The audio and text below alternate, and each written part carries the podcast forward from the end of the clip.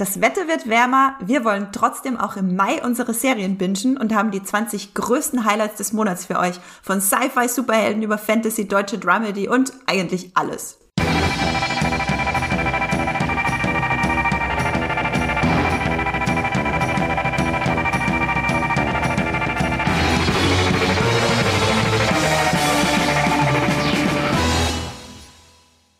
Hallo und herzlich willkommen bei eurem Muipilot Podcast Streamgestöber, wo wir über die besten Serien im Netz beziehungsweise bei euren Streaming-Diensten reden.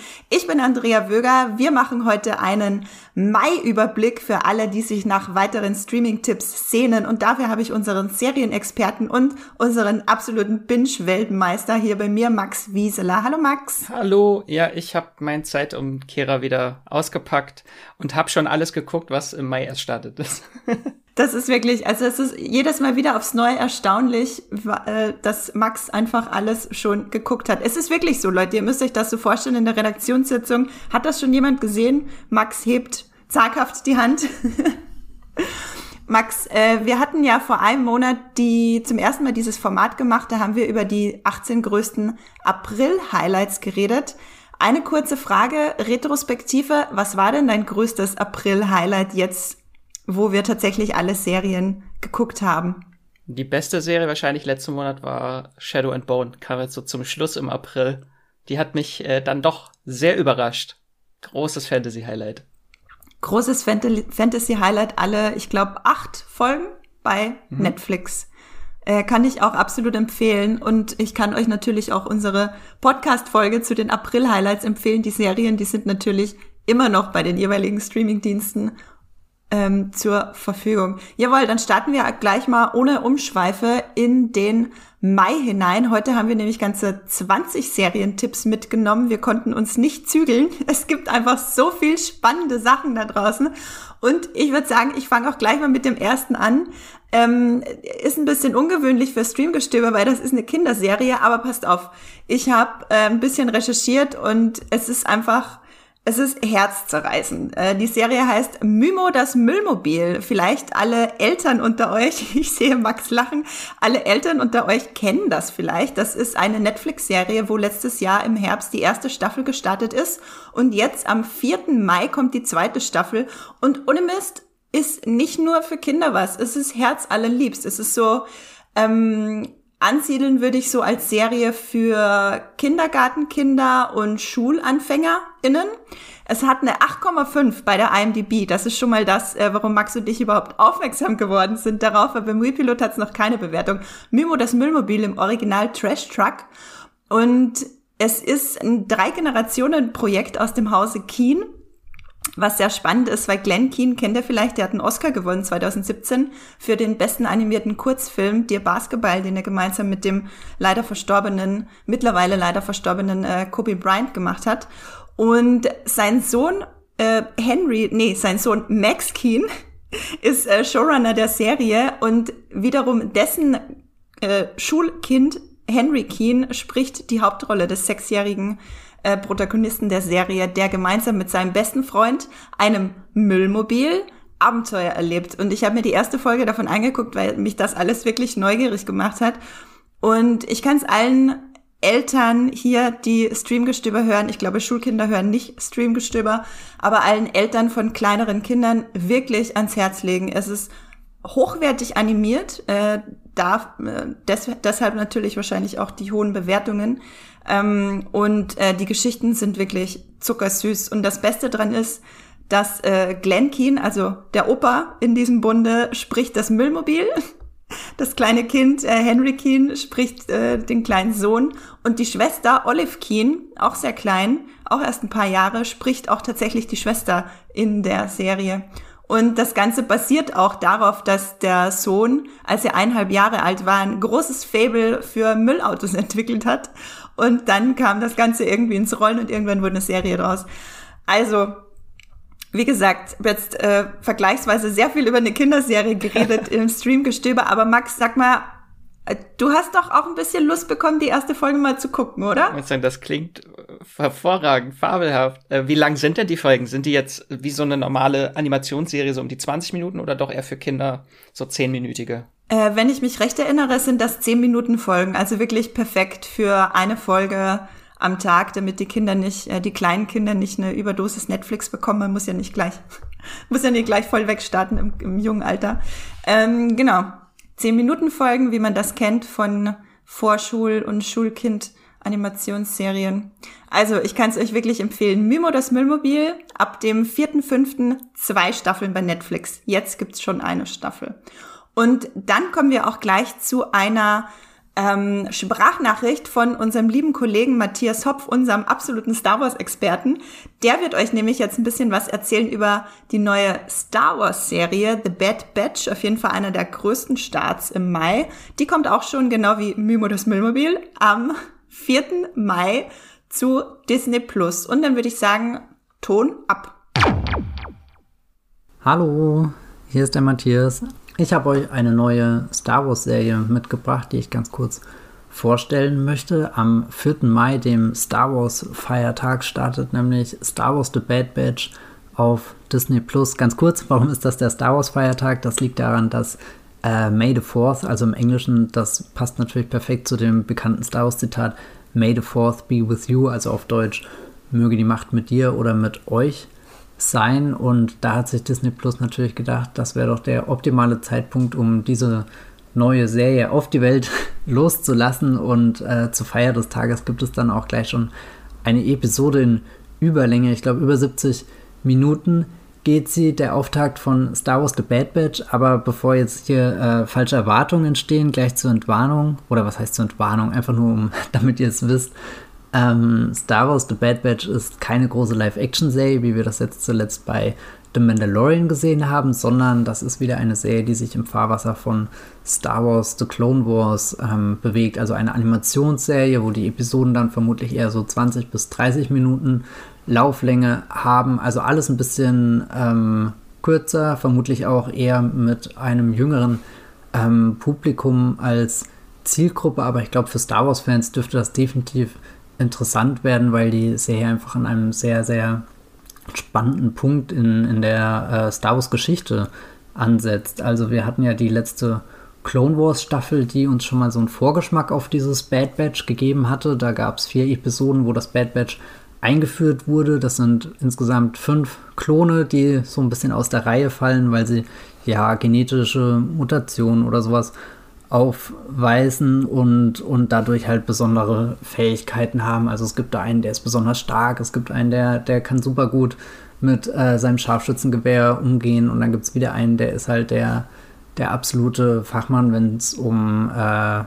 ja, keine Ahnung, technische Geräte oder sowas geht. Also eine, eine lustige Runde, die wie so ein äh, vielseitiges äh, Taschenmesser äh, werkzeugmäßig eingesetzt werden kann. Doch dann sind wir hier jetzt am Ende der Klonkriege. Das heißt eigentlich, die, die wahre Berufung dieser Klone verschwindet ja jetzt mehr und mehr. Im Hintergrund findet ein großes, äh, findet eine große Machtverschiebung statt. Also die Republik, die die Klonarmee ja damals bestellt hat, äh, existiert nicht mehr. An, und jetzt kommt eben das große Imperium und das Imperium wird ja nicht ewig an den Klonen festhalten, wie wir aus den späteren Star Wars-Filmen wissen. Und äh, da bin ich einfach sehr gespannt, wie, was da für eine Geschichte erzählt wird, wie sich diese Klone da jetzt in der, der neuen Welt einfinden. Werden sie weiter, keine Ahnung, linientreu bleiben? Ziehen sie ihr eigenes Ding durch?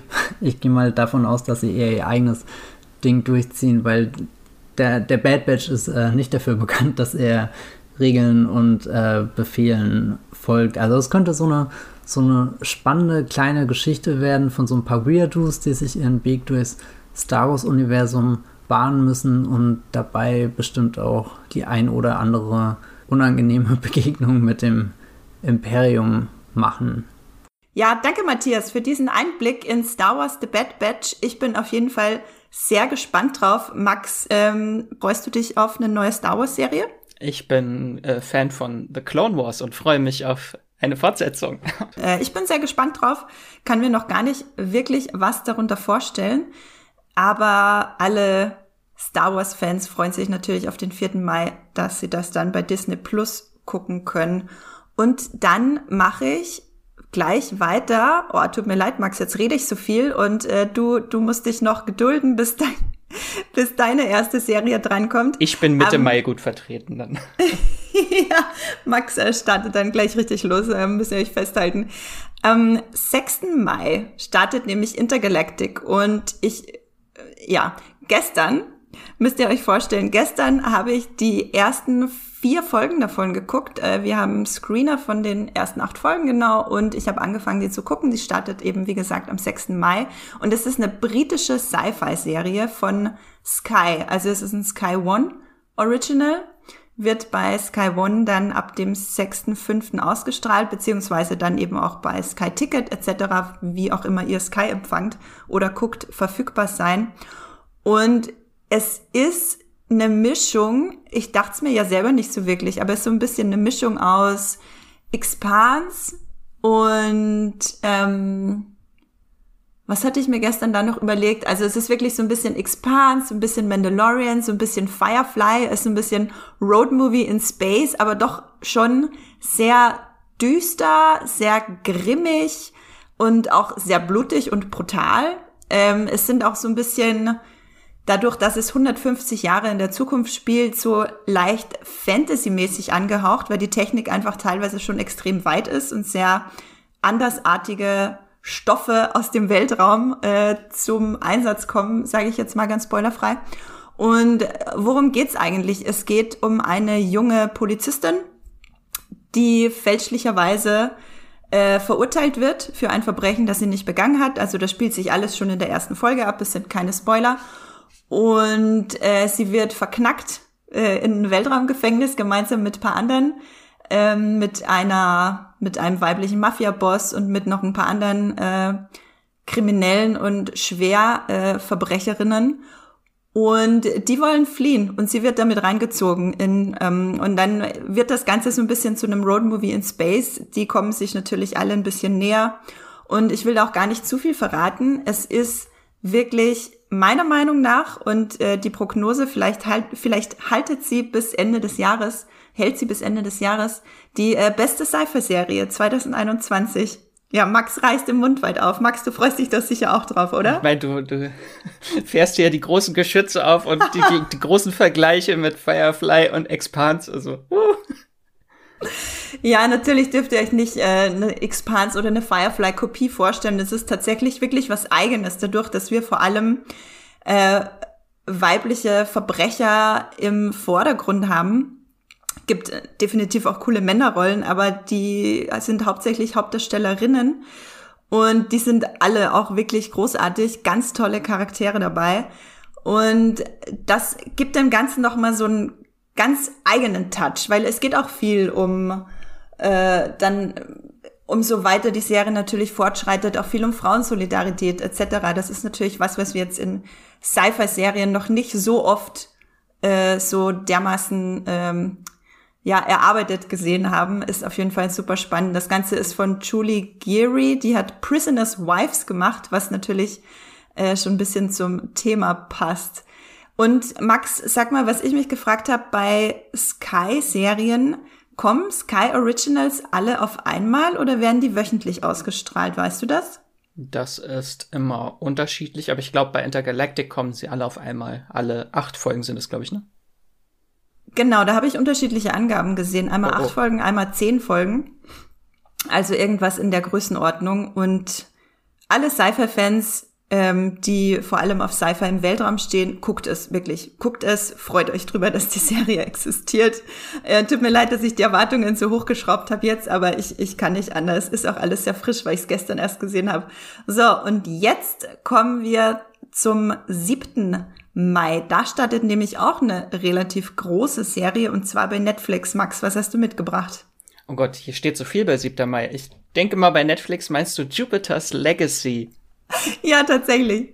Äh, ja, da müssen wir uns jetzt ein bisschen zurückhalten. Wir haben nämlich beide die Serie schon gesehen, äh, haben zwei sehr gegensätzliche Meinungen zu der Serie, aber dürfen leider noch nicht drüber sprechen. Deswegen sage ich jetzt nur mal so grob, worum es geht und was äh, der Comic zum Beispiel macht. Das ist nämlich eine Comic-Verfilmung ähm, und basiert auf den Comicreihen Jupiter's Legacy und Jupiter's Circle von Mark Miller. Das ist ein ganz bekannter Comicautor, der hinter Sachen steckt, wie Kick-Ass, Kingsman, Marvel Civil War und Old Man Logan, also die ganz großen bekannten Titel, da steckt er dahinter. Ähm, und im Prinzip ist es ein opulenter Superhelden-Generation-Konflikt. Ähm, grob, worum es geht in dem Comic äh, Jupiter's Legacy, geht es um die Superheldenfamilie Samson ähm, in der Gegenwart.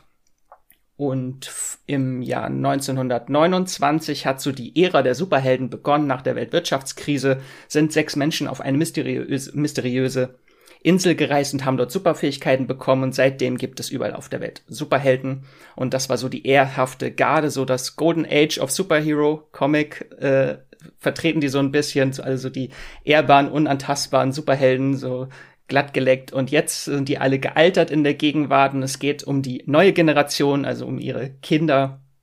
Und die stehen sehr im Schatten ihrer Eltern und äh, zerbrechen unter dem Druck, äh, so ehrbar zu sein wie ihre Superhelden äh, Mütter und Väter. So, genau, ja. Äh, ist auf jeden Fall ein sehr, sehr interessanter Stoff, äh, ist sehr politisch teilweise in den Comics, ähm, weil es darum geht, dass die Welt natürlich jetzt, äh, ich weiß gar nicht wann, ich glaube 2013 ist er rausgekommen und veranlasst äh, hat Mark Miller den Comic, weil wegen der neuen äh, Wirtschaftskrise in den USA. Ähm, und das ist dann auch äh, fließt sehr in diese Geschichte ein, dass wieder die Welt vor dem Kollaps steht oder die Wirtschaft vor dem Kollaps und die Superhelden äh, denk überdenken müssen, ob sie wirklich eingreifen in das Geschehen und in die Politik, was ja Superhelden eigentlich nicht machen. Superhelden äh, beteiligen sich nicht an Politik und äh, morden nicht. Und das sind so zwei Punkte, die halt sehr groß aufgegriffen werden in dieser Geschichte. Ähm, ohne jetzt viel zu spoilern, genau. Und es geht halt im Kern, eigentlich ist es so eine Familiengeschichte dieser Familie Sampson. Äh, da haben wir die Brüder Sheldon und Walter Sampson, die zu diesen originalen sechs gehören. Und äh, Sheldon Sampson ist der Utopian, so der Superman unter den Superhelden, der Anführer, äh, dem alle folgen. Und dann gibt es so seinen Bruder, der in seinem Schatten steht, das Brainwave Walter. Ähm, und dann seine Frau Lady Liberty, das ist so die Wonder Woman unter den Superhelden. Äh, und dann natürlich die Kinder, die neue Generation sind dann Chloe und Brandon Sampson, die in dem Comic so sehr abgerockt sind. Da ist die Tochter irgendwie Aktivistin und äh, drogensüchtig und möchte keine Superheldin sein. Und der Sohn ist auch so ein, der lebt eher so das Rockstar-Leben äh, und ist immer besoffen und macht ganz viel falsch, wenn er äh, Superhelden tätig werden möchte. Äh, das haben sie in der Serie ein bisschen äh, verändert. Das sieht man auch im Trailer schon ähm, da ist die Chloe eher jetzt so eine Influencerin und Model und der Brandon, der hat auch eigentlich so, der kann seinen Vater nicht wirklich ausstehen, weil sein Vater sich nie um die Kinder gekümmert hat, weil er natürlich immer die Welt retten musste und er möchte trotzdem diese großen Fußstapfen treten und der nächste Utopien, der nächste große Superheld werden und die Welt in eine neue Zukunft führen, aber er zerbricht auch so ein bisschen an den Erwartungen. Das ist ein sehr interessanter Stoff, ohne jetzt äh, viel zu spoilern, weil es gibt viele Sachen, die passieren in dieser Geschichte und auch in der Serie. Das war, ich habe gerade gemerkt, wie sehr du dich bemüht hast, die Serie nicht zu spoilern. Aber du hast das sehr gut gemacht, Max, du hast sehr gut gemacht. Ich habe mich um Kopf und Kragen geredet, ohne irgendwas eigentlich zu erzählen, worum es geht. nee, ich finde, man hat schon einen ziemlich guten Einblick bekommen, äh, um was es geht in Jupiter's Legacy. Genau, das ist auf jeden Fall der größte oder einer der großen Superhelden, Superheldinnen-Starts den es äh, im Mai gibt bei Netflix. Ich glaube, es sind acht Folgen max, oder? Genau, es sind acht Folgen. Und die variieren so ein bisschen in der Länge, so zwischen 35, die meisten sind so um die 40 Minuten und es, die längste Folge ist, glaube ich, 55 Minuten. Also kann man schnell weggucken. Wir hatten es, glaube ich, ausgerechnet. Fünf Stunden und eine Dreiviertelstunde ist die ganze Serie. Genau. Als ich dich gefragt habe, wie viel Zeit ich investieren muss am Wochenende, um die Serie zu gucken, meintest du fünf äh, Stunden, 45 Minuten. Gerade heraus, ohne zu zögern. genau, Jupiter's Legacy, siebter, fünfter, acht Folgen bei Netflix auf einen Schlag. Zack.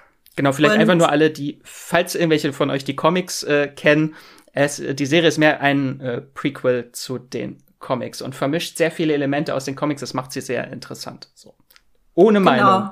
ohne, ohne Meinung. Meinung. Genau, ohne Meinung. Äh, stellt euch, wenn ihr die Comics kennt, darauf ein, dass es ein bisschen anders werden könnte.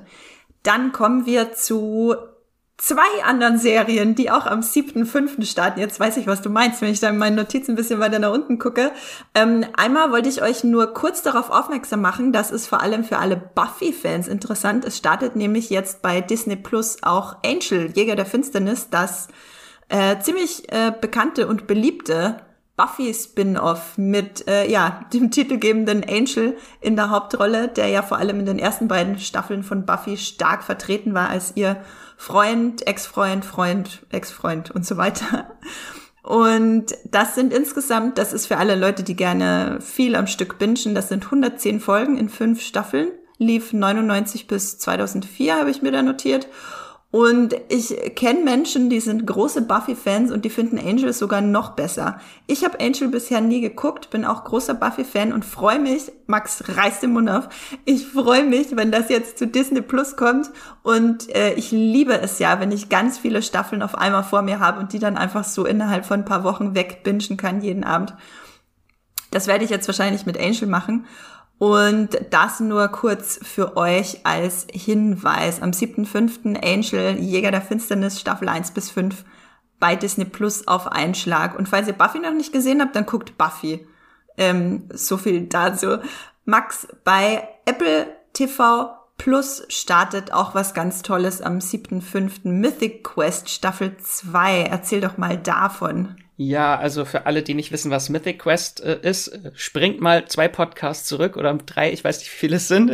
da hat Andrea schon ein bisschen drüber gesprochen, bei den besten Serien Geheimtipps war das, glaube ich, ne? Genau, zehn Geheimtipps zum Stream. Ich habe es mir auch notiert, Folge 137 ist das. Ich glaube, die vorletzte Folge von jetzt aus gesehen. Da habe ich mit Esther äh, über die zehn besten Geheimtipps geredet und Mythic Quest Raven, Ravens Bankett war auch mit dabei. Genau, so hieß die äh, Serie in Staffel 1. Jetzt heißt sie nur noch Mythic Quest, weil äh, Raven's Banquet war die Spieleerweiterung, worum um die es in der ersten Staffel ging. Und äh, genau, es ist eine Workplace-Comedy in einem äh, Videospielentwicklerstudio. Ähm, sehr charmant, sehr cool. Ähm, und bevor ihr die zweite Staffel, die kommt am 7. Mai, äh, zuvor gibt es schon eine Bonusfolge, die ist am 16. April rausgekommen. Die heißt Ewiglicht oder Everlight im Original und das ist quasi die äh, Community Paintball Folge von Mythic Quest. Sehr cool, wo äh, alle Figuren sich zusammentreffen und äh, sich verkleiden als Fantasy-Figuren und in einem großen äh, Wettbewerb gegeneinander antreten. Und das ist unglaublich toll und witzig und herzzerreißend, alles auf einmal. Äh, solltet ihr auf also wenn ihr die Serie nicht guckt, guckt auf jeden Fall diese eine Folge, dann kriegt ihr einen sehr guten Einblick. das klingt großartig, aber ist das dann auch eine einzelne 20 Minuten Folge oder eine Doppelfolge? Hm, die ist 30 Minuten lang, kleines bisschen. Okay. Länger. Genau, und die äh, treten halt dann mit äh, Plastikschwertern alle gegeneinander an und am Ende wird das Ganze dann äh, plötzlich äh, sehr cinematisch, äh, wie so eine Traumvorstellung, wo sie mit sehr viel CGI gegen Monster kämpfen. Das ist unglaublich toll. Also vermischt sich quasi so ein bisschen, was man eh vorher schon kennt, so wenn sie ihre Avatare in den Videospielen sind versus Realität, vermischt sich dann quasi alles ein bisschen. Ja, ja, und hier kommen halt so die einzelnen auch Charakterzüge halt sehr zum Vorschein Geil. in ihren Fantasy-Figuren, wenn dann, was war das, Brad, der der Monetarisierungs-Dude, äh, ich weiß nicht mehr, wie der, der, der Geldgeber? Genau. Der wird dann halt zum großen Oberbösewicht, das ist sehr cool. Oder diese opportunistische Praktikantin wird dann auch so zur Assassinen, die einfach alle niedermetzelt. Das ist sehr, sehr witzig gemacht. Oh Gott, gemacht. Die, vor, vor der habe ich immer noch Angst, ja. um Himmels Willen. Genau, und genau. jetzt äh, zur zweiten Staffel. Ähm, das ist so ein bisschen die Covid-Staffel, die wurde halt während der Pandemie gedreht. Das merkt man so ein bisschen. Äh, ist im wahrsten Sinne eine Covid-Staffel, weil äh, Mythic Quest ist, glaube ich, eine der äh, Los Angeles-Produktionen mit den meisten Corona-Fällen im Team gewesen. Ich glaube, 26 Infektionen hatten die im Team. Äh, das merkt man auch ein bisschen an der Serie. Am Anfang haben sie sehr viele, sind sehr viele Leute auf einem Raum und später werden es immer weniger. Äh, und äh, ein älterer Charakter ist zum Beispiel die Halb Dreiviertel der Staffel nur per iPad zugeschaltet. Also der ist gar nicht am Set gewesen. Äh, was auch sehr cool eingebunden ist, weil äh, die Pandemie natürlich auch Thema auch in der Serie ist. Da gab's in der ersten in der ersten Staffel schon so eine tolle Bonusfolge äh, Quarantäne, wo sie alle mit ihren iPhones gefilmt haben. Genau, das war, glaube ich, auch die letzte Folge der ersten Staffel, bevor jetzt die zusätzlich letzte Folge kam. Genau, also die zweite Staffel ist schon sehr anders als die erste. Es geht immer mehr von dieser Videospielentwicklung weg und es geht mehr um die Charaktere, es gibt mehr Drama. Ähm, aber es ist immer noch unglaublich witzig. Es gibt wieder eine ganz tolle Standalone-Folge über die Backstory eines Charakters. Es gibt eine Breakfast Club-Folge, was auch sonst, äh, jede Serie braucht eine Breakfast Club-Folge. Ähm, ja, viel Drama und äh, aber immer noch auch sehr viel Herz. Ich finde, das klingt großartig. Ich freue mich wahnsinnig auf die zweite Staffel. Die erste habe ich ähm, auch, glaube ich, fast in einem durchgebinged. Ist vor allem, wenn man sich auch für Videospiele interessiert, natürlich cool zum Anschauen, weil es auch öfter mal einige Referenzen und so gibt. Aber auch wenn man mit Videospielen nicht so viel am Hut hat, ist einfach echt eine coole Workplace-Comedy. Genau, also Arbeitsplatz-Komödie, wie man das äh, nennt. Genau, und dann äh, gehen wir mal weiter vom 7.5. zum 11.5. Und das ist jetzt was, auf das ich mich besonders freue. Und Max hat da sogar schon reingeschaut. The Mopes, eine deutsche Serie. Max, erzähl uns doch bitte allen von dieser vielversprechenden Dramedy. Ja, du hast gestern Intergalactic geguckt, ich habe The Mopes geguckt, gestern Screenabend. Ist eine Dramedy-Serie von TNT Comedy. Die startet am 11. Mai. Das sind, glaube ich, sechs Folgen wöchentlich ähm, und die kann man auch dann bei Sky gucken äh, und Sky Ticket. Und es ist eine Mischung aus Pixars Alles steht Kopf, äh, Soul und der Serie Wilfred. Es ist unglaublich toll. Es geht um einen Ex-Boyband-Mitglied und äh, Musiker namens äh, Matt, der ist Dutch American, also Holländer und Amerikaner. Und äh, der hat sich vor einigen Jahren von seiner Boyband, Boyband getrennt, um Solo-Künstler zu werden. Und das ging alles äh, schief. Und jetzt lebt er mit seiner Freundin in Berlin.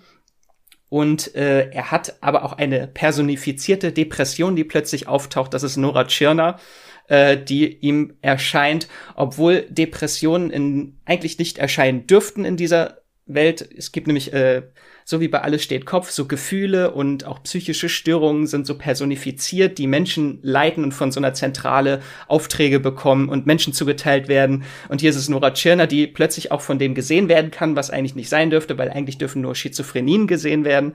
Ähm, und das Ganze ist sehr, sehr witzig. Zum einen äh, wegen des herrlichen Denglisch. Der Hauptdarsteller ist halt Amerikaner und äh, spricht halt so ein Gemisch aus Deutsch und Englisch. Und Nora Tschirner äh, spricht oder ihre wie heißt sie? Äh, sie hat eine ganz komische Bezeichnung, ich habe ihren Namen nicht. Er nennt seine Depression auf jeden Fall später Monika. Nennen wir sie einfach Monika. Äh, Monika spricht ganz, ganz schlechtes Englisch. Und das einfach, wenn die beiden miteinander reden, ist es einfach sehr, sehr witzig. Äh, wenn er sie das erste Mal sieht und vorher weglaufen will, sagt sie auch zu ihm, you can run, but you can überhaupt nicht hide. So. Es ist einfach sehr schön, aber die Serie ist sehr witzig und nimmt aber auch die Thematik, so psychische Störungen, sehr ernst. Und es geht so um den Verlauf seiner Depression, weil sie natürlich so ihn beeinflusst im Leben und so den Verlauf seiner Depression verschlechtern will. Und das ist äh, trotzdem äh, sehr herrlich und witzig. Es gibt eine Selbsthilfegruppe von psychischen Störungen, wo es eine französisch sprechende Melancholie gibt. Also da hat mich die Serie einfach schon gewonnen. Ich bin eine Melancholie. So, also da da war ich hin und weg. Und es spielt halt in Berlin direkt äh, in unserem Kiez, wo unser Büro ist. Und in der Serie sieht man viele Restaurants, wo wir immer zu Mittag gegessen haben, als wir noch im Büro waren. Ich habe Andrea gestern schon ein Bild von unserem äh, Pastaladen, wo wir mittags gegessen haben, geschickt. Das war dann sehr nostalgisch, die Serie. Ja, ich meine dann, ich habe Max zurückgeschrieben, ich will die Nummer 31 mit äh, Rigatoni und extra Parmesan. Das war ein sehr trauriger Moment. Dann habe ich mir eine Lasagne bestellt. Das war äh, Korma-Soße mit Cashewnüssen, oder? Jawoll. Dass du das noch weißt. Was war das, was du immer genommen hast bei dem Pastaladen? Die 26 äh, Tomaten äh, Pesto. Tomatenpesto, oh, lecker. Ja, ähm, der Pastaladen, also der Pastaladen in der Falkensteinstraße. Wir wurden nicht bezahlt, das ist keine Werbung, ähm, aber wir waren einfach wirklich oft dort essen und der kommt auch in der Serie vor. Ja, The Mopes, ich freue mich riesig drauf. Ich bin ja sowieso großer Fan davon, wenn deutsche Serien sich mal was anderes trauen, als Krimi zu machen. Das finde ich immer super, auch wenn ich Krimis mag. Ähm, Nora Tschirner, wer liebt sie nicht?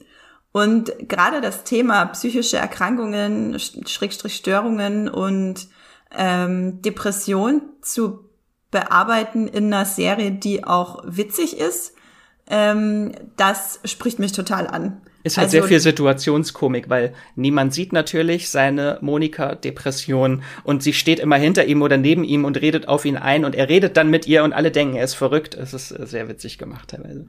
Ja, das finde ich, aber für mich, also als Mensch, der selbst auch schon mit Depressionen zu tun hatte, macht das für mich auch total Sinn, weil du trägst das ja immer mit dir herum. Ja. Andere Leute sehen das nicht, wissen nichts davon, wenn, wenn du es nicht erzählst oder glauben dir vielleicht auch gar nicht. Und äh, ist aber trotzdem immer da. Äh, da wünscht man sich natürlich, dass, dass die eigene Erkrankung äh, auch aussieht wie Nora Tschirner, aber gut. Das wollte ähm, ich auch ähm, gerade sagen. Also nach der Serie dachte ich auch, ich hätte auch gerne, dass meine Depression aussieht wie Nora Tschirner. Können nicht alle Depressionen aussehen wie Nora Tschirner, dann würden wir in einer besseren Welt leben. Auf jeden Fall ähm, für alle Leute, die die Thematik interessiert, die Dramedies mögen und auch gerne mal deutsche Serien gucken, The Mopes. Du meintest bei TNT Comedy und bei Sky. Genau, den kann man über Sky empfangen und die sind dann auch bei Sky Ticket dann. Genau, bei TNT Comedy läuft ja auch immer äh, Rick and Morty und die kann man ja auch bei Sky Ticket dann am nächsten Tag gucken. Tatsache. Und sechs Folgen, meintest du? Genau, vier durfte ich schon gucken. Das gab, ich wollte gerne noch mehr gucken, aber gab nicht mehr. Hm. Und weißt du, ob die wöchentlich kommen oder auf einmal? Ähm, ich glaube, die ersten zwei Folgen sind zum Start dann da am 11. Mai und dann immer wöchentlich. Okay, also ganz, ganz große Empfehlung für The Mopes bei TNT Comedy Sky Ticket ab dem 11. Mai. Dann kommen wir zu was ganz was anderem. Das wollte ich auch eigentlich nur kurz erwähnen, weil ich selber nicht gesehen habe, aber ich habe immer viel davon gehört und zwar Castlevania. Das ist eine sehr beliebte Zeichentrickserie für Erwachsene, sage ich mal dazu. Die ist äh, nämlich sehr brutal, weil sie basiert auf der gleichen, auf der gleichnamigen Videospielreihe Castlevania. Und warum ich euch das gerne äh, erwähnen beziehungsweise noch kurz mitgeben möchte, ist, weil es die vierte und letzte Staffel ist. Also das ist das große Finale. Wenn ihr immer schon mal, so wie ich, dachtet, oh, Castlevania, das hole ich irgendwann nach, da gucke ich irgendwann nochmal rein, dann ist jetzt genau der richtige Zeitpunkt, weil ab dem 13.05. ist die vierte Staffel bei Netflix und damit ist das Ganze abgeschlossen und dann können wir das, wir äh, Binge-Freunde, alles in einem gucken, wenn wir mit äh, Angel Jäger der Finsternis fertig sind. Ich hatte nur mal geguckt, bei der Moviepilot Community hat die Serie eine 7,3 und das ist eigentlich recht gut. Das ist äh, absolut solide. Und ich habe mir auch ein bisschen die Kommentare durchgelesen dazu. Die sind mal so, mal so, sind aber auch sehr viele, äh, sehr euphorische Kommentare zur Serie. Ich habe mir auch einen rausgeschrieben, damit ihr noch ein bisschen was von einem Fan dazu hört, und zwar von der Moviepilot-Userin Userin, äh, Debbie Cass. Sie schrieb vor einem Jahr, als die dritte Staffel rauskam, wenn man sich an den eher ruhigen Handlungsablauf gewöhnt, ist die Serie fesselnd und echt spannend, blutrünstig und spielt mit meinen Emotionen. Ich bin gerade mit der dritten Staffel fertig geworden und fiebere der vierten entgegen. Sie gibt eine 9 von 10. Genau, also wen das anspricht, einmal noch ganz kurz, um was es geht. Es geht um das letzte Familienmitglied des Belmont-Clans, das alles in seiner Macht Stehende daran setzt, um Graf Dracula davon aufzuhalten, die Macht in Osteuropa an sich zu reißen. Also es ist eine sehr blutrünstige Vampir-Saga. Genau, so viel zu Castlevania. Wir machen aber gleich weiter mit dem Zeichentrick, weil Netflix da zwei Dinge hintereinander rausschießt. Nach dem 13 kommt äh, Castlevania, kommt am 14. nämlich die zweite Staffel von Love, Death and Robots. Max, das ist für dich. Oh yeah. Äh, ich fand die erste Staffel tatsächlich unglaublich gut. Ich weiß, du warst nicht so der große Fan. Ich habe aber auch nur, muss ich zugeben, ich habe nur die ersten drei Folgen geguckt und die erste hat mir einfach das Herz gebrochen, weil die Gewalt gegen Frauen so abartig und übertrieben war in dieser Folge, dass ich mir dachte, oh Gott, wenn das so weitergeht, dann lieber nicht äh, mit mir. Und ich glaube, die dritte Folge fand ich dann auch nicht so toll.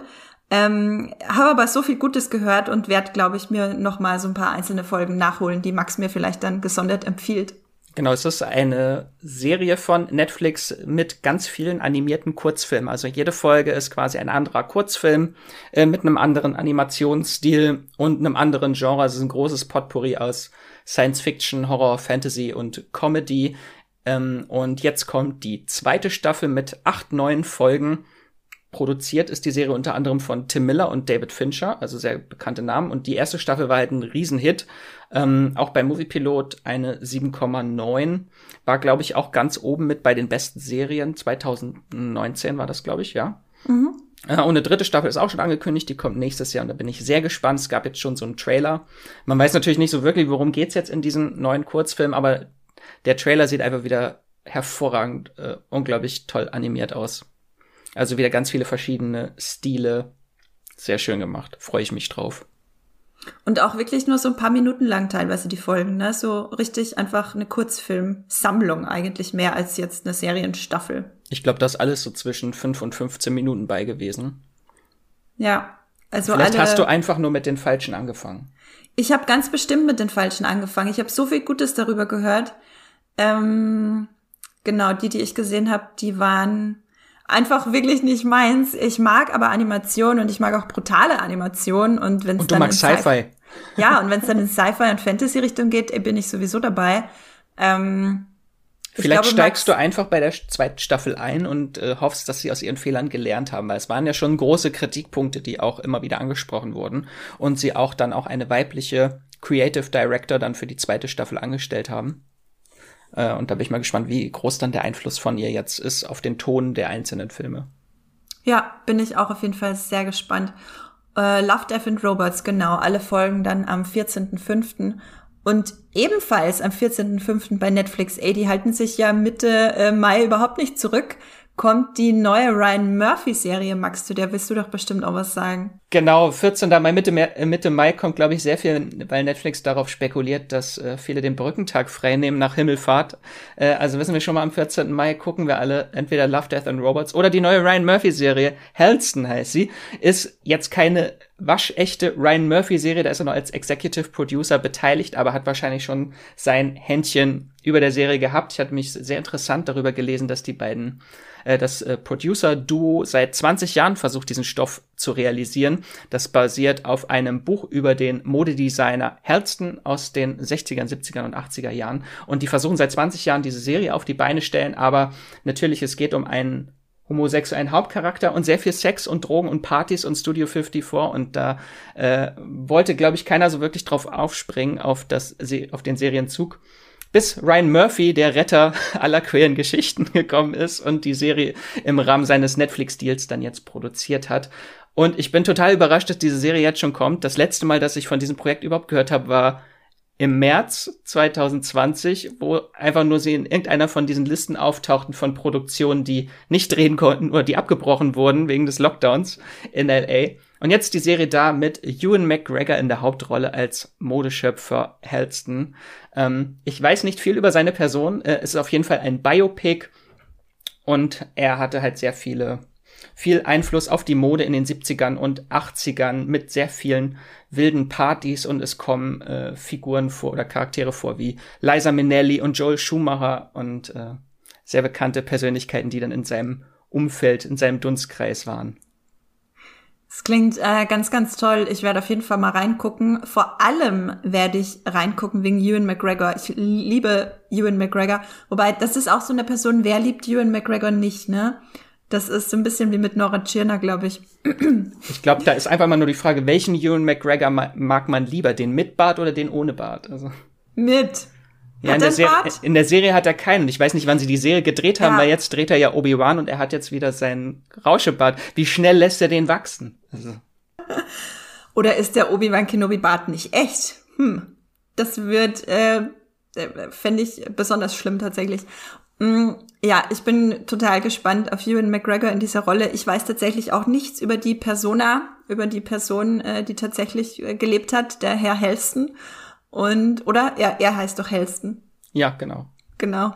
Ähm, nicht, dass ich was Falsches sage. Und ich meinte vorhin schon zu Max, ich stelle mir seine Performance, wenn er, wenn es so ein bisschen überdreht ist, vor wie die Performance von Ewan McGregor in Birds of Prey, den Harlequin-Film, was ich ja geliebt habe über alles. Äh, mal gucken, ob es genauso over the top ist. Kann natürlich sein. Also am 14.05. hellsten bei Netflix. Fünf Folgen nur. Fünf Folgen nur, das lässt sich doch an einem Abend wegsnacken. Und ebenfalls am 14.05., also ich hoffe stark, ihr habt euch so wie ich freigenommen an diesem Tag, startet nämlich auch bei Amazon Prime Video eine neue, relativ äh, große Serie, auf jeden Fall ein Prestigeprojekt mit Sicherheit. äh, wo gut Geld geflossen ist. Und zwar eine Historienserie von Moonlight-Regisseur Barry Jenkins. Alleine das ist natürlich schon sehr, sehr spannend. Und sie wurde von ihm geschrieben und inszeniert, also nicht nur, nicht nur produziert, wie das oft ist, äh, mit den großen Namen. Und es basiert auf dem gleichnamigen Roman von Colson Whitehead. Es ist äh, eine Serie mit zehn Episoden, die alle auf einen Schlag veröffentlicht werden sollen, dann am 14.05. Also da habt ihr wirklich, wirklich viel zu tun für den Tag und für das Wochenende. Und um was geht's? Die Serie The Underground Railroad spielt im 18. Jahrhundert und es geht um Cora. Sie äh, will in die Freiheit ausbrechen. Sie wird auf einer Plantage in Georgia als Sklavin festgehalten und sie sucht nach dieser legendären unterirdischen Eisenbahnstrecke und findet dann äh, tatsächlich eine Untergrundbahn mit einem komplexen Schienennetzwerk durch den Süden von Amerika. Und es geht so ein bisschen darum, dass sie sich dann auch viel damit auseinandersetzen muss, dass ihre Mutter sie, als sie klein war, zurückgelassen hat auf der Plantage, um selber fliehen zu können. Sie reist innerhalb der Serie dann von Start zu Start mit dieser Underground Railroad und als äh, bekanntes Schauspielergesicht ist übrigens auch Joel Edgerton mit dabei als Kopfgeldjäger, aber ich schätze mal in einer gar nicht mal so schönen Rolle. Also ich bin auf jeden Fall sehr gespannt. Max, äh, hast du irgendwelche Erwartungen an die Serie? Noch gar keine. Ich lasse mich überraschen und hoffe, dass das sehr interessant wird. Ja, ich äh, kann mir auch noch gar nicht unbedingt viel drunter vorstellen. Ich meine, ich kenne natürlich Barry Jenkins Stil, wobei ich jetzt auch nicht weiß, ob er tatsächlich Regie geführt hat. Wahrscheinlich eher nicht. Ähm, bin sehr gespannt drauf. Also Underground Railroad, zehn Folgen am 15.04. Und dann äh, komplettes Kontrastprogramm. Dann sind wir schon in der zweiten Hälfte vom Mai und zwar am 19.05., wenn Netflix sehr überraschend äh, zügig die zweite Staffel von Wer hat Sarah ermordet raushaut. Nun ist Wer hat Sarah ermordet nicht unbedingt eine Serie. Ich habe sie selber nicht gesehen. Äh, wir haben nur Hendrik hier in der Redaktion, der alles drüber weiß, weil er sich durchgekämpft hat.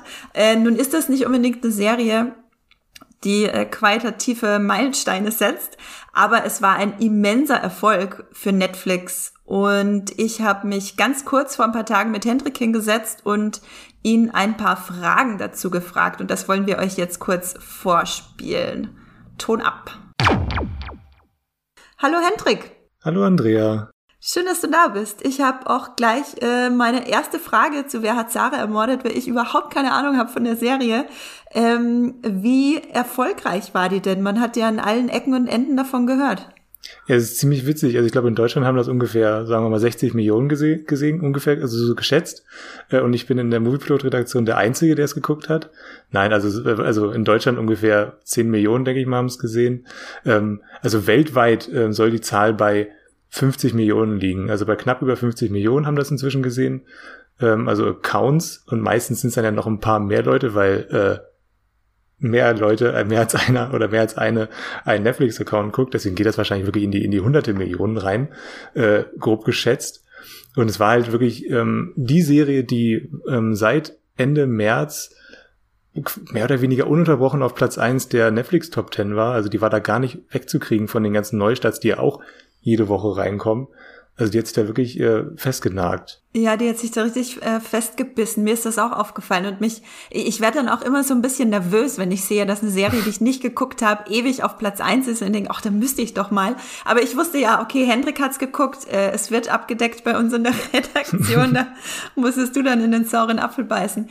Ähm, hast du irgendwelche Theorien, warum sie so erfolgreich ist? Naja, die, die, also die erste Theorie, die ich habe, ist tatsächlich, dass alle so ein bisschen das Gefühl haben, was du hast, dass sie nervös werden. Also sie sehen, da ist diese Serie, die ist da immer, die ist die ganze Zeit auf Platz eins und dann äh, irgendwann hast du dann, gibt's dann so, so, so diese, diese Erdrutsch, äh, ähm, äh, diesen Erdrutscheffekt, dass dann alle irgendwie sagen, okay, was ist das? Da gucke ich jetzt mal rein, wenn das so lange äh, auf Platz eins ist. Ähm, ansonsten, glaube ich, ist es einfach diese, diese, diese seltsame Mischung, also wirklich eine sehr, sehr seltsame Mischung aus Krimi, ähm, Soap, also es fühlt sich ein bisschen an wie Beverly Hills 90210, nur eben äh, in Mexiko. Dann ist sehr viel Sex in der Serie, wirklich je, pro Folge ungefähr eine, eine sehr lange Sexszene. Und ähm, dieses extrem verrätselte, also du kannst als äh, Zuschauender oder Zuschauende kannst du wirklich äh, immer mitraten. Also du kannst Theorien entwickeln, wer jetzt ähm, die ominöse Sarah ermordet hat äh, und wer nicht. Und es gibt in jeder Folge neue Hinweise, die deine Theorien zerstören oder auch bestätigen. Und am Ende der Folge bist du meistens nicht schlauer als vorher. Und das macht, glaube ich, den Reiz so ein bisschen aus. Das finde ich total spannend, weil ich meine, alleine der Titel, wer hat Sarah ermordet? Clara kannst du ja gar nicht sagen, um was es geht in einer Serie. Es geht darum, es ist, rauszufinden, ja. wer sie ermordet hat und am Ende hast du dann Täter oder die Täterin. Punkt. Ja, genau. Es hört sich aber klarer an, als es eigentlich ist, weil es geht dann halt um viel mehr als nur um, wer hat Sarah ermordet. Also das, es hört sich an wie eine Konzeptserie. Am Ende ist es aber dann doch äh, eine, eine Familiengeschichte im Grunde über mehrere Generationen erzählt. Interessant. Und äh, ist ja auch ein bisschen ungewöhnlich, dass jetzt, nachdem eigentlich gerade erst vor ein paar Wochen die erste Staffel rauskam, schon die zweite Staffel vor der Tür steht, oder? Ja, ja, es liegen ähm, knapp zwei Monate jetzt zwischen Staffel 1 und Staffel 2. Mhm. Also die zweite Staffel kommt am 19. Mai schon. Das heißt, das ist jetzt äh, nicht mal mehr ähm, äh, einen Monat hin. Äh, und die ist jetzt halt auch erst seit Ende März draußen. Also schon sehr ungewöhnlich, dass Netflix da so schnell ähm, nachschießt. Die haben einfach, denke ich mal, 20 Episoden ähm, vorproduziert, was ja äh, vor ein paar Jahren auch noch ganz normal war, dass du relativ viele Episoden ähm, produziert hast.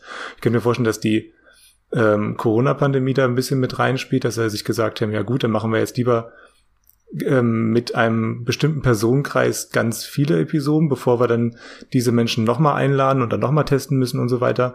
Könnte ich mir vorstellen, also dass es daran liegt, aber das ist nur, nur, nur Spekulation von mir, weil es gibt da keine äh, ähm, Informationen dazu. Ähm, das nächste, weshalb ich mir vorstellen kann, dass das jetzt sofort weitergeht, ist einfach, dass Netflix ja so ein bisschen das Problem hat, dass diese Serienhypes dann doch sehr schnell wieder abflachen und du dich dann irgendwann gar nicht mehr daran erinnern kannst, dass da äh, der Nummer 1 Hit von vor ähm, drei Monaten, dass, dass der überhaupt existierte. Und deswegen gehen sie jetzt eben, dass sie diesen Hype direkt mitnehmen und dann äh, alle Leute dann auch sich darauf noch freuen, auf ähm, Herr Zara mordet und das dann nicht vergessen haben gerade bei einer Serie, wo es äh, so viele Fragen im Raum stehen wahrscheinlich, mhm. gerade da macht es Sinn, dann nicht allzu lange warten, weil sonst kommt Staffel 2 und du hast überhaupt kein Interesse, weil du die Fragen schon alle vergessen hast, ja, die du am Ende von Staffel 1 hattest wahrscheinlich. Du, du sagst es, also mir geht das schon so, also die Serie verschwimmt jetzt schon so ein bisschen vor meinen Augen, deswegen oh, oh. ist es gut, dass ich da äh, regelmäßig drüber schreibe und mir das alles wieder in Erinnerung rufe. Ja, das ist wichtig für meine, ja. für meine, für meine sehr, sehr ernsthafte Arbeit an äh, dieser Serie Wer hat Sarah ermordet? Ich muss ja da auch äh, Lösungen und äh, ähm, ja diese Rätsel auflösen für unsere Lesenden. Wenn es die Serie schon nicht tut. Genau. Ähm, ja, und ich werde dann wieder den Stress haben im Mai, dass äh, äh, Staffel 2 auf Platz 1 ist, fünf Wochen lang und ich äh, es vielleicht auch nicht gucken werde. naja, mal schauen. ähm, ja, danke für die Antworten, Hendrik. Schön, dass du äh, kurz hier vorbeigeschaut hast. Ja, gerne. Immer gerne. Tschüssi. Ciao. So, jetzt wisst ihr alles über wer hat Sarah ermordet und warum das so ein großer Erfolg bei Netflix war, beziehungsweise wie groß der Erfolg war. Staffel 2 kommt am 19.05. Alle Fans der ersten, das könnt ihr euch natürlich vormerken. Und Max, jetzt kommen wir zum 20.05. Ein besonderes Leben heißt die Serie. Genau, das ist eine semi autobiografische Shortform-Comedy-Serie auf Netflix äh, von und mit Ryan O'Connell. Und es ist eine Comedy-Serie über einen homosexuellen 20-something mit Zerebralparese, der sein ganzes Leben so bei seiner Mutter zu Hause gelebt hat, die sich äh, aufopfernd um ihren Sohn gekümmert hat und jetzt beschließt er ein selbstbestimmteres Leben führen zu wollen. Und er möchte bei zu Hause ausziehen, er möchte einen Job und nimmt ein Praktikum bei einer Online-Redaktion an und möchte sich in die Welt des Dating schmeißen. Und da war die erste Staffel äh, wirklich sehr viel Witz, Herz, fluffig und snackable. Also die waren wirklich nur so 13, 15 Minuten Folgen lang, also wirklich eine Shortform-Serie. Und jetzt kommt die zweite Staffel am 20. Mai zu Netflix und das ist dann auch schon gleichzeitig das Finale, wurde dann schon angekündigt, dass es auch die letzte Staffel ist. Das klingt tatsächlich sehr cool. Ich habe noch gar nichts gehört davon vorher, deswegen finde ich sehr cool, dass du uns das ganz kurz vorgestellt hast. Also ein besonderes Leben, Staffel 2, Netflix meintest du, oder? Genau. Netflix am 20.05. Und dann, ja, jetzt darfst du sowieso äh, gleich weitermachen. Am 21.05. startet Mayor of Easttown. Das ist die neue Kate Winslet-Serie, oder? Genau, mit Kate Winslet in der Hauptrolle. Und der Creator hinter der Serie ist Brad Inglesby, von dem hatte ich noch gar nichts gehört, aber das ist der Drehbuchautor von Run All Night, der Oh. Jaume Colette Serra, wie heißt der? Äh, genau, Colette Serra mit äh, Liam Neeson in der Hauptrolle und Joel Kinnaman, glaube ich, auch. Als sein Sohn, wenn ich mich recht erinnere. Es war ein cooler Film. Ich habe ihn nicht gesehen. äh, genau, und inszeniert ist die Serie von äh, Craig Sobel, der Regisseur von Compliance und letztes Jahr der fantastische Thriller-Film The Hunt. Ähm, genau, und äh, phänomenaler Cast, äh, Kate Winslet, Gene Smart, Evan Peters, äh, Guy Pearce, äh, wer da jetzt schon nicht äh, einsteigt, äh, worum geht es überhaupt grob? Es ist eine Slowburn Krimiserie, so im Stil von äh, Broadchurch oder Happy Valley oder The Killing. Und Kate Winslet spielt eine Kommissarin in einer Kleinstadt in Pennsylvania. Und in dieser Stadt kennt jeder jeden. Und die Menschen, die hier leben, sind oft aus der Arbeiterklasse und unterhalb der Armutsgrenze. Ähm, es ist ein sehr tristes Leben. Und die komplette erste Staffel geht eigentlich wirklich nur auf die ganzen Charaktere, die in dieser Stadt leben.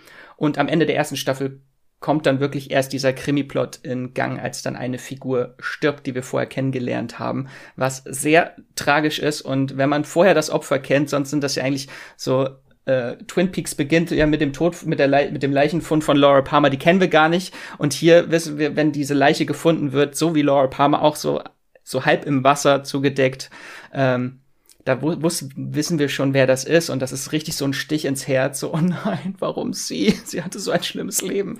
Äh, und äh, Kate Winslet ist phänomenal in der Serie. Es erinnert mich tatsächlich ein bisschen an die britische Serie Happy Valley. Es ist eine Frau in so einem tristen Umfeld, das sie gerne hinter sich lassen würde, aber so fest mit dieser Stadt und den Menschen darin verknüpft ist. So jeder kennt jeden, sie ist irgendwie mit jedem verwandt, äh, dass sie da gar nicht raus kann. Und jetzt äh, muss sie halt dort diesen äh, Fall lösen. Sie ist so eine hartgesottene Frau mit einer No-Bullshit-Attitüde und dahinter verbirgt sich so ein tiefer Schmerz, weil ihr Sohn hat Suizid begangen vor einigen Jahren und seitdem kümmert sie sich um dessen Sohn.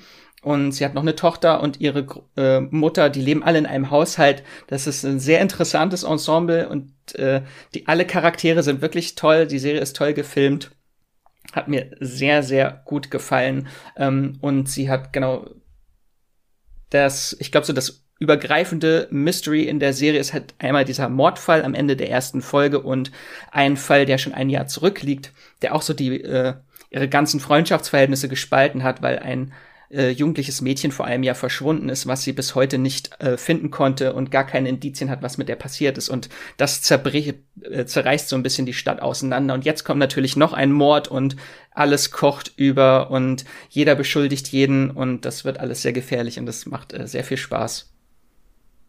Ich finde, das klingt so toll. Äh, wow. Ich kann's, nee, ohne Mist, ich kann es echt nicht erwarten. Das ist eine Serie, die ist einfach wirklich geschrieben wie für mich. Ähm, genau, mehr auf Eastern bei Sky. Kommt das dann alles auf einmal? Nee, wahrscheinlich nicht, ne? Das kommt wöchentlich und das sind sieben Folgen und die gehen immer so knapp eine Stunde. Also es ist schon sehr langsam erzählt und die sind sehr lang, die Folgen, aber mich hat die Serie so eingesogen, dass ich überhaupt nicht gemerkt habe, dass die Zeit äh, also die Zeit vergeht so schnell. Es macht sehr viel Spaß. Das ist zum Beispiel die, äh, Evan Peters, äh, der kommt in der ersten Folge noch gar nicht vor, der kommt auch erst in der zweiten Folge als äh, neuer Ermittler in die Stadt, der dann bei diesem, bei der Aufklärung des Mordes helfen soll und sie hat überhaupt keinen Bock darauf. Und äh, ja, macht sehr viel Spaß, die Serie. Die Dynamik zwischen den beiden kann ich mir jetzt schon vorstellen. Es klingt wirklich alles so fabelhaft. Also Obwohl Spaß ist vielleicht auch ein bisschen übertrieben, weil es schon sehr äh, düster und depressiv auch teilweise ist, aber äh, einfach, äh, sie spielt halt so toll und es ist einfach es ist eine coole Socke. So. ja, man kann, aber das finde ich spannend, aber ich finde, man kann auch Spaß haben an dem Schauspiel einer ja. Person in einer extrem schlimmen Serie, wenn die Person einfach zum Beispiel Kate Winslet ist und eine No-Bullshit-Ermittlerin spielt. Genau. Ähm, bei Sky am 21.05. und ebenfalls am 21.05. Max ähm, startet bei Disney Plus Marvels wie spricht man es eigentlich aus? M-O-D-O-K? Modoc. Marvel ist ein Modoc, genau. Äh, eine neue Marvel-Serie. Uhu. Äh, vielleicht ein kleiner Kulturschock dann, wenn man jetzt was erwartet wie WandaVision oder Falcon and the Winter Soldier. Es ist nämlich eine Stop-Motion animierte Marvel-Serie äh, von Hulu. Ist so, ein, ist so ein Überbleibsel aus dem gescheitersten äh, Offenders Animations-MCU, was sie mal geplant hatten, mit mehreren Serien über Howard the Duck und Tigress und was gab's noch? Irgendeinen komischen Affen. Äh, das waren so vier verschiedene Serien, die dann zusammengeführt werden sollten in The Offenders, so äh, Adult Animation, Animationsserien für Erwachsene. Und da kommt jetzt Modok. Äh, am 21. Mai startet's bei Disney Plus, zeitgleich zu den USA. Da kommt's auch am 21. Mai zu Hulu. Allerdings in den USA kommen alle Folgen auf ein, einmal und in Deutschland müssen wir es äh, wöchentlich abwarten. Und das ist, ähm, kommt von dem Produktionsstudio von Robot Chicken. Also kann man sich so ein hm. bisschen drunter vorstellen, wie die äh, Stop-Motion-Animationen aussehen. Und es sieht einfach sehr wild und weird aus. Ich habe den ersten Trailer gesehen. Die Serie wurde erschaffen von unter anderem Patton Oswald, der auch den Hauptcharakter spricht.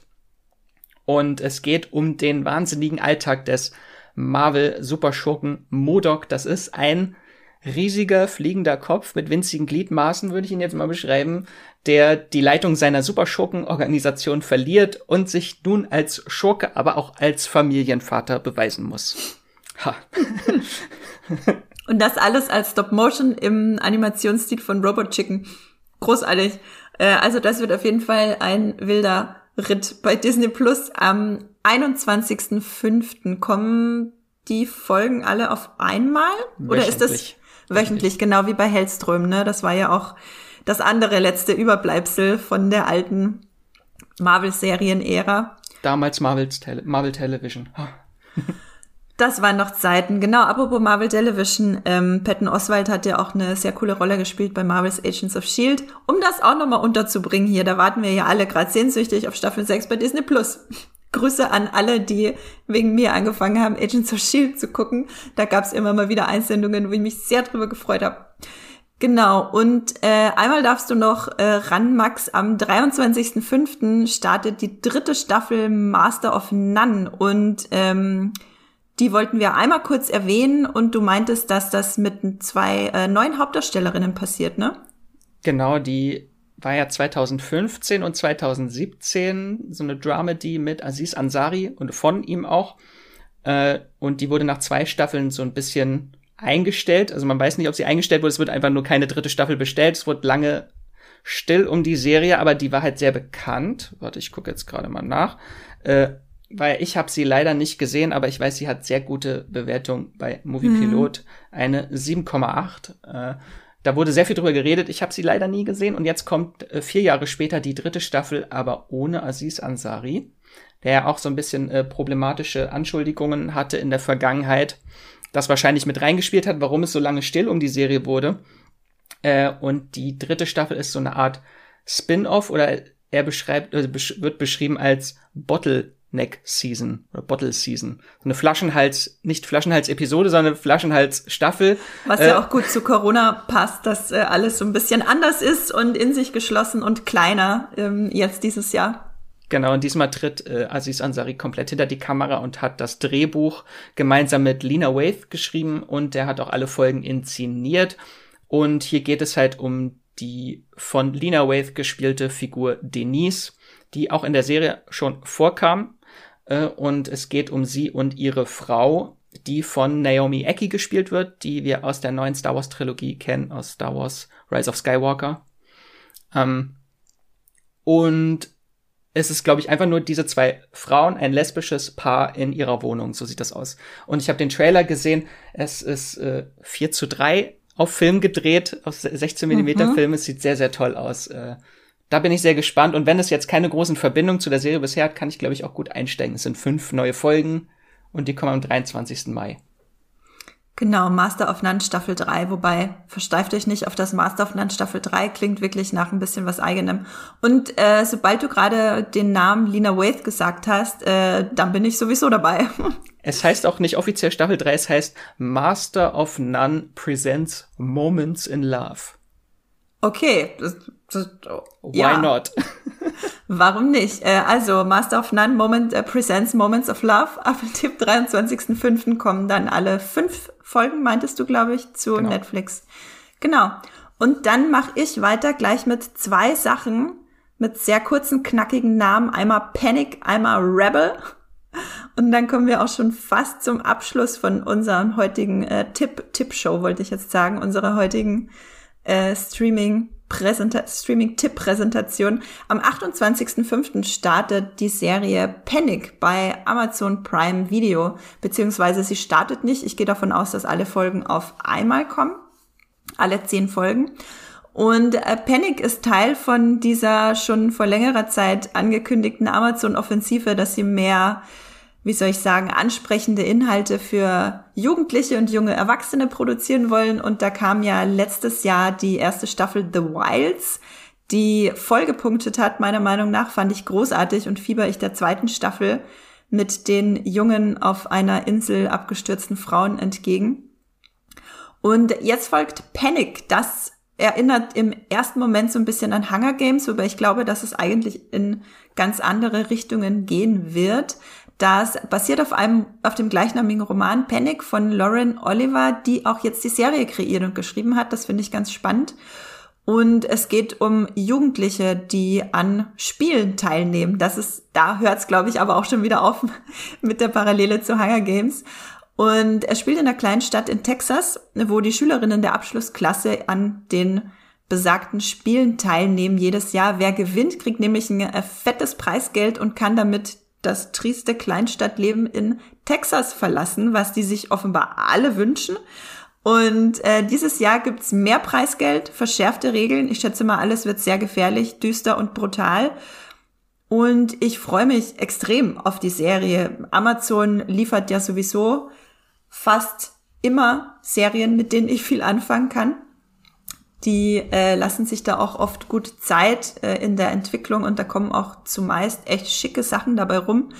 Genau, Panic, alle zehn Folgen am 28.05. bei Amazon Prime Video. Genau wie The Wilds richtet es sich, glaube ich, wieder an ein eher jüngeres Publikum, kann aber, wenn es so ist wie bei The Wilds, auch voll gut von Leuten über 25 geguckt werden. Also uns. Also uns. ähm, genau.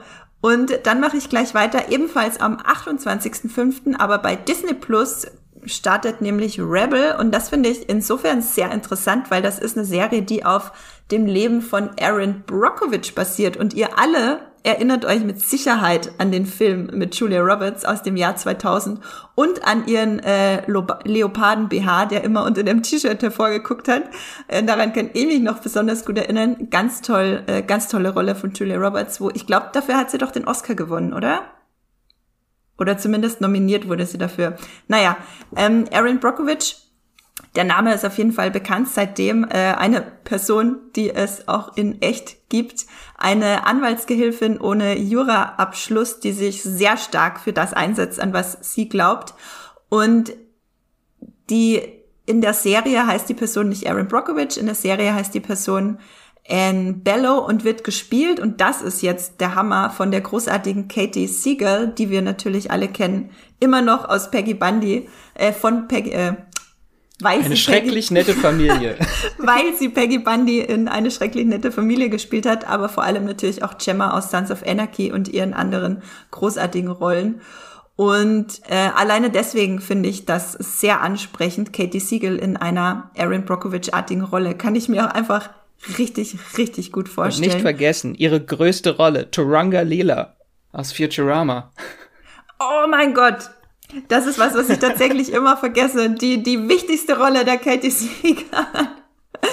genau, ähm, die Serie startete schon jetzt diesen Monat, beziehungsweise am 8. April bei ABC und ich schätze mal, dass sie dann auch wöchentlich ausgestrahlt wird, äh, beziehungsweise wöchentlich eine Folge kommt bei Disney Plus.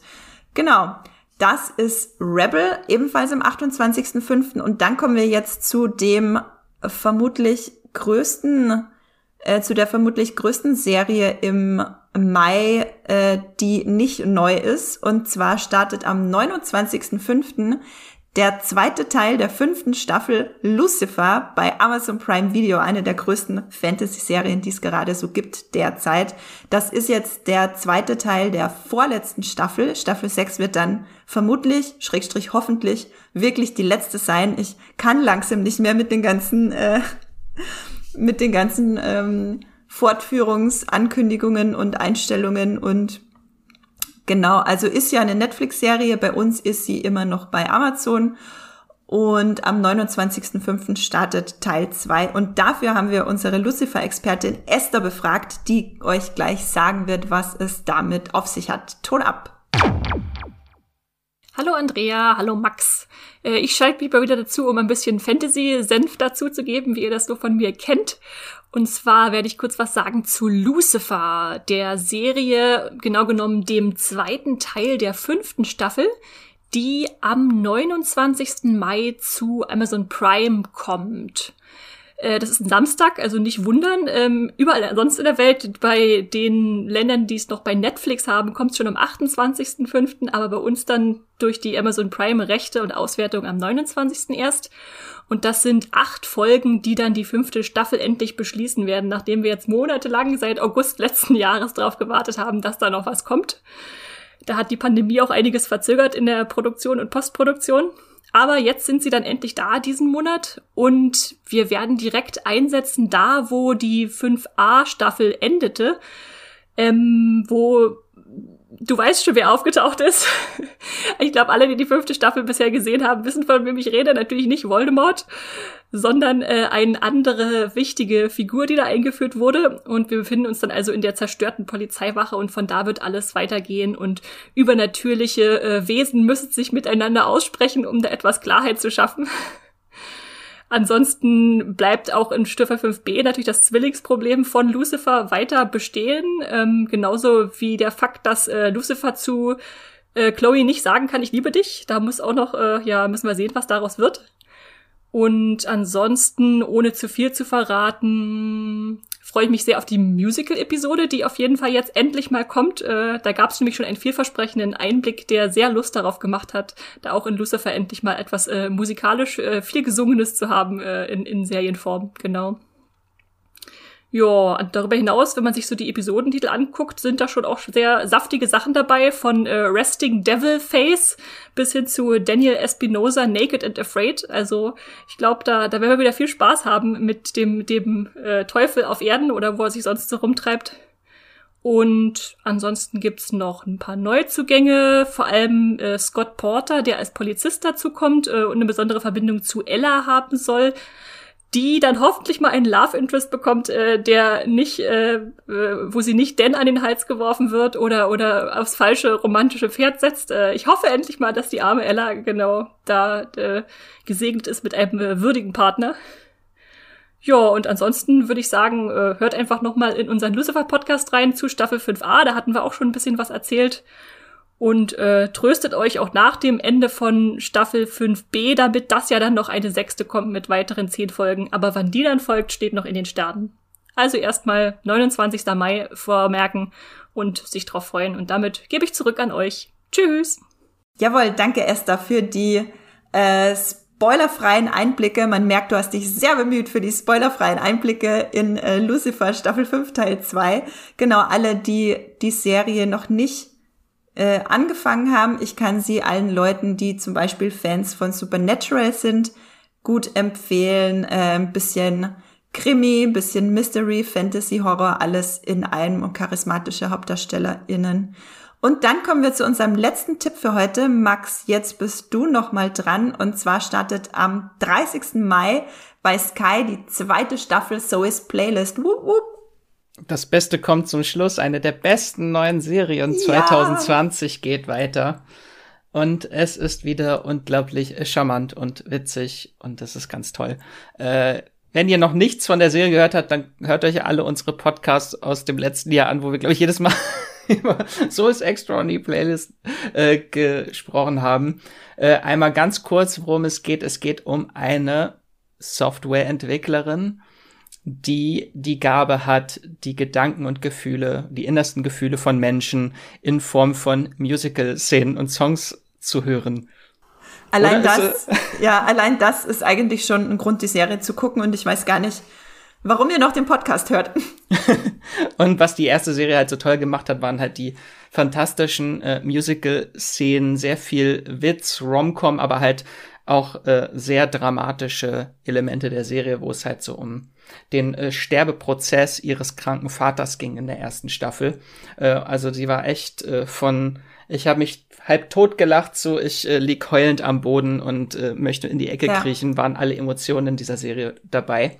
Ähm, jetzt in der zweiten Staffel ist dieser emotionale Punch aus der ersten Staffel halt so ein bisschen weg, weil der Vater nicht mehr mitspielt und es geht, geht diesmal um äh, Zoes Leben nach dem Verlust und sie muss wieder ins Leben zurückfinden und es gibt wieder sehr viele äh, sehr viel Rom-Com-Wirrwarr mit wen liebt sie und mit wem wird sie zusammenkommen. Es gibt wieder ganz tolle Musical-Szenen. Ähm, und äh, ihre Mutter ist auch jetzt sehr präsent in der zweiten Staffel, die jetzt halt plötzlich damit äh, zurechtkommen muss, dass sie alleine ist und keinen Partner mehr hat. Äh, sehr, sehr toll. Äh, es ist aber auch eine Corona-Staffel. Äh, hier wird in der Serie wird die Pandemie nicht thematisiert. Sie haben versucht, eine bessere Welt zu erschaffen. Äh, das merkt man ein bisschen gerade in der ersten Hälfte der Staffel, äh, weil sehr oft halt nur sehr wenige Figuren äh, zu sehen ist und die Musical-Szenen dann halt auch äh, fast komplett Plansequenzen alles sind. Ähm, und es gibt aber auch sehr viel weirdes CGI. Es gibt dann Szenen, wo sie versuchen, große Menschenmengen darzustellen, die dann alle irgendwie im Computer zusammengesetzt wurden. Und das sieht manchmal sehr komisch aus, wenn Personen miteinander reden, die gar nicht im gleichen Raum sind. Also, das, äh, ja, äh, wird aber weniger. Äh, die Serie hat wieder ganz viele tolle Highlights. Es gibt die lustigste Sexszene aller Zeiten, ziemlich früh in der Staffel, äh, wo gesungen wird beim Sex. Äh, sehr toll. Es gibt wieder eine Glitch-Folge. Das war das Highlight in der ersten Folge, wo ihre Gabe so ein Glitch hatte.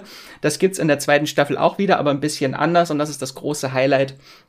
Ähm, und später in der Staffel wird halt auch das Thema Depression, das hatten wir vorhin schon, äh, auch äh, eingebracht. Und da fängt dann die Serie plötzlich so in den späteren Folgen wieder an, richtig äh, drauf zu hauen. Da habe ich dann auch wieder plötzlich heulend vor dem Fernseher gesessen. Okay, also wirklich wieder äh, himmelhoch jauchzend, äh, zu Tode betrübt. Der Spagat gelingt auch in Staffel 2 wieder. Es ist jetzt nicht das große Highlight wie die erste Staffel, hat so ein paar Probleme, die Staffeln. Ähm, aber ich finde sie immer noch toll und sie wird auch zum Schluss hin jetzt wieder besser. So in der Mitte hin war es so ein bisschen, uh, uh, ja, okay. Aber äh, jetzt gefällt sie mir wieder. Ich freue mich auf jeden Fall sehr drauf. Staffel 1 war wirklich großartig und äh, definitiv ein Podcast, in dem äh, wir viel drüber reden, ist äh, die 20 besten Serien 2020. Den haben wir ja Ende 2020 aufgenommen, um euch nochmal so ein einen Rundumschlag zu geben, was wirklich die ganz großen Highlights im letzten Jahr waren. Hört euch den gerne an. Den haben wir Mitte Dezember rausgebracht, den Podcast mit Max auch auf jeden Fall dabei. Da haben wir schon über Zoe's Extraordinary Playlist geschwärmt. Über die ganz vielen tollen Musical-Szenen, weil was brauchen wir äh, eigentlich in dieser Zeit anderes als äh, Musical-Eskapismus? So. Ganz, ganz großartig. Und ja, das war unser 20. Tipp für heute. Wir haben euch vollgeballert mit den besten Highlights, die im Mai 2021 rauskommen. Und falls sich da bei den Startdaten oder sonst irgendwas noch verschiebt, guckt auf jeden Fall immer gern in die Show Notes, wenn ihr diesen Podcast ein bisschen später hört. Wir werden euch da auf dem Laufenden halten, falls sich da irgendwas tut und das dann gar nicht mehr aktuell ist, was wir erzählt haben. Genau, weil ihr, falls ihr euch fragt, wo ist denn die Serie hin, von der die geredet haben, ist ja noch gar nicht da. Jawohl, ähm, 20 Tipps für euch und dann kommen wir jetzt zum Abschluss des Podcasts und zwar zu einem großen, großen, großen Dankeschön an alle Fans und Zuhörerinnen und Zuhörer. Danke, dass ihr bis hier dran geblieben seid. Danke, dass ihr uns immer so fleißig Feedback schickt. Danke fürs Zuhören ganz generell. Ohne euch wäre das natürlich nur halb so witzig, äh, beziehungsweise ein bisschen witzlos. Und wenn ihr uns unterstützen wollt, abonniert unseren Podcast. Da freuen wir uns ganz besonders drüber. Und ähm, das könnt ihr zum Beispiel bei Spotify, Apple Podcast, Podcast Addict oder all euren anderen äh, Podcast-Apps, die ihr so am Handy habt, machen und denkt dran, die Benachrichtigungen für neue Folgen zu aktivieren und hinterlasst uns auch sehr, sehr gerne einen Kommentar, zum Beispiel bei iTunes oder Podcast Addict geht das. Und Feedback oder auch Sprachnachrichten, wenn ihr gerne mit in den Podcast wollt, die könnt ihr uns auf jeden Fall an podcast.muipilot.de schicken. Und wir haben natürlich auch wieder Feedback mitgebracht von euch. Max, äh, was hat denn unser User Haley James geschrieben? Die Userin Haley James hat mm. zu äh, Grey's Anatomy was geschrieben zu dem Podcast vergangene Woche war das, glaube ich, ne? Genau, den Esther Melle und ich aufgenommen haben, weil die 17. Staffel Grey's Anatomy startet. Und sie schreibt dazu, seit ungefähr 2010, glaube ich, äh, schaue ich diese Serie regelmäßig. Ich kann nicht aufhören, auch wenn ich meine Probleme stellenweise habe. Aber bei dieser Serie ist es so, ich schaue eine Staffel, warte das Jahr auf die neue Staffel, hab vergessen, was in der letzten Staffel passiert ist. Und die neue Staffel kommt raus, ich schaue die letzte Staffel und die neue in einem Rutsch und bin traurig, wenn ich wieder warten muss. Nur die 17. Staffel ist anstrengend. Das kenne ich tatsächlich auch oft bei Serien, dass ich immer vergessen habe, was ist eigentlich überhaupt in der letzten Staffel passiert. Aber ich gucke mir dann nicht die letzte Staffel nochmal an. Nee, tatsächlich mache ich das auch nicht. Aber ich kann das auch sehr gut verstehen. Und ich liebe es auch, beziehungsweise schätze das sehr, wenn Serien eine kurze Zusammenfassung am Anfang jeder Staffel machen, was zuvor passiert ist, weil das ist einfach sehr zuschauerinnenfreundlich. nur bei, nur bei Dark musste ich jede Staffel immer noch mal eine, die vorherige noch mal gucken, wenn es eine neue gab.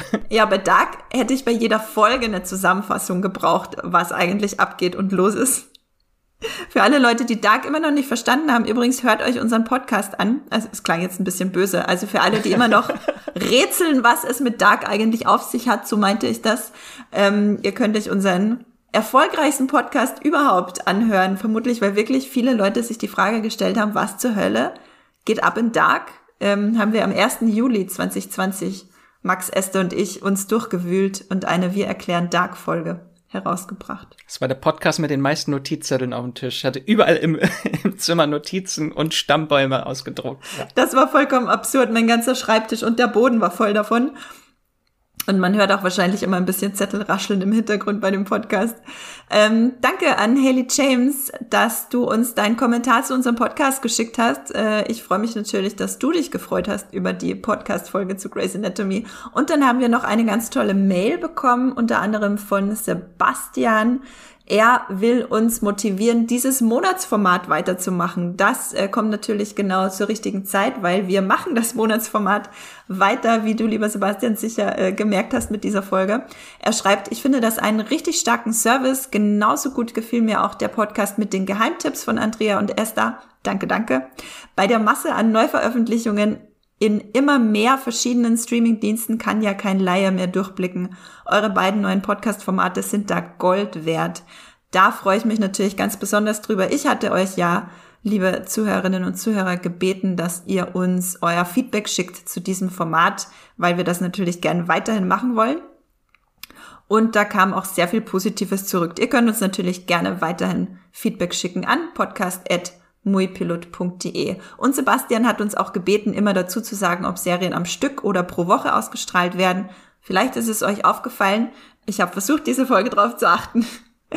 Und dann, wenn ihr noch weitere Folgen hören wollt, die hierzu gut passen, kann ich euch natürlich unsere Folge 135 empfehlen, wo wir über die größten April-Highlights reden, wenn ihr die noch nicht gehört habt.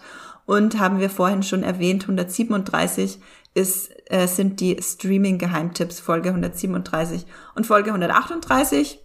Äh, auch ein, eine ganz besondere, da haben wir nämlich unser Streamgestöber-Debüt von unserer neuen Chefredakteurin Lisa Ludwig, die ihr vielleicht auch von anderen Podcasts kennt. Eine ganz angenehme Stimme und wir reden über Game of Thrones und was nach zehn Jahren eigentlich davon übrig geblieben ist. Da gibt's ja verschiedenste Meinungen zu dem Thema. Ähm, Max, wo kann man dich denn außerhalb des Podcasts äh, lesen, hören, etc.? Alles. Äh, man kann mich äh, lesen, kontaktieren bei Moviepilot, äh, Twitter und Instagram, überall unter Wieselmax oder Max Wieseler. Und mich findet ihr bei Moviepilot unter meinem Nickname Science Fiction, klein und zusammengeschrieben, und bei Twitter und Instagram unter meinem Klarnamen Andrea Wöger einfach eingeben. Äh, der äh, Account mit dem Roboter und der Pride-Flagge. Das ist es, das seid ihr dann richtig. Genau, dann bleibt mir nur noch zu sagen, äh, bleibt gesund, bleibt zu Hause, geht aber auch öfter mal spazieren, äh, wenn die Sonne scheint, so wie jetzt gerade, und streamt was Schönes. Tschüssi. Tschüss.